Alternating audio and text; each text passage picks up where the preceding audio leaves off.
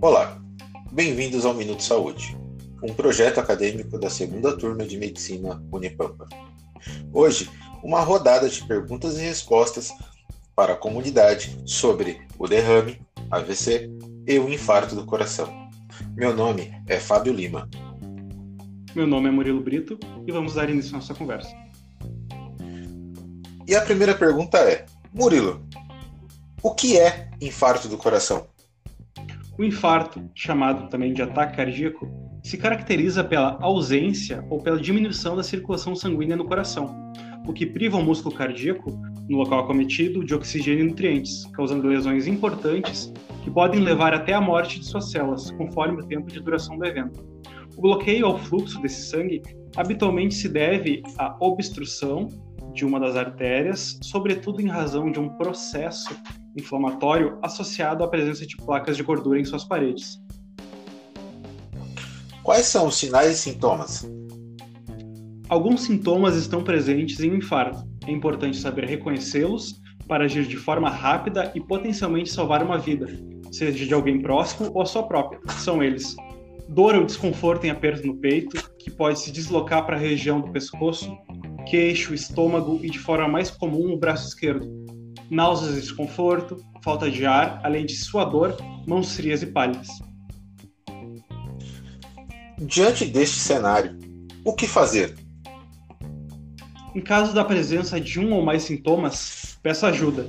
Ligue para o SAMU pelo número 192 e aguarde socorro médico.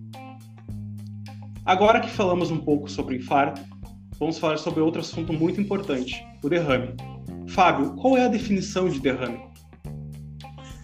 Trata-se de um fenômeno ocorrido nos vasos sanguíneos de forma similar, parecida ao infarto, onde ocorre a falta de oxigênio, provocando lesão celular cerebral.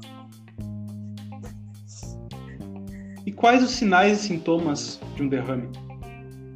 Todos são de forma súbita, de forma abrupta. São eles: dificuldade de fala, dor de cabeça, perda de movimento unilateral do corpo, a perna e o braço param de se mover, você perde a sensibilidade, a boca pode ficar torta e desorientação. O que fazer em caso de um potencial derrame?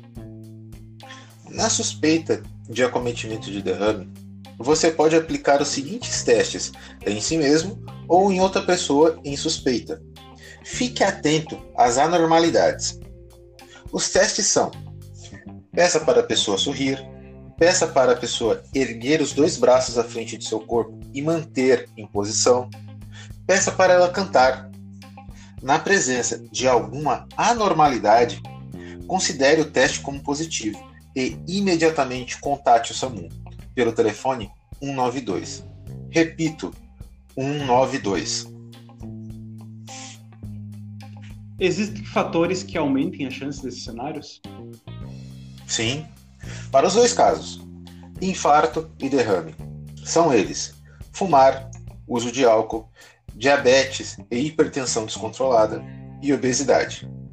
Contudo, existem hábitos de vida que previnem esses desfechos. Sabe quais são eles, Murilo? Claro, diante desse cenário podemos ter alguns hábitos para diminuir o risco desses males. São eles: beber ao menos 2 litros de água por dia, água, não entra na conta chimarrão, sucos, chás ou refrigerantes, não fumar, comer ao menos três vezes por semana frutas e legumes, não deixar de tomar sua medicação e realizar o controle da sua doença na unidade de saúde do seu bairro.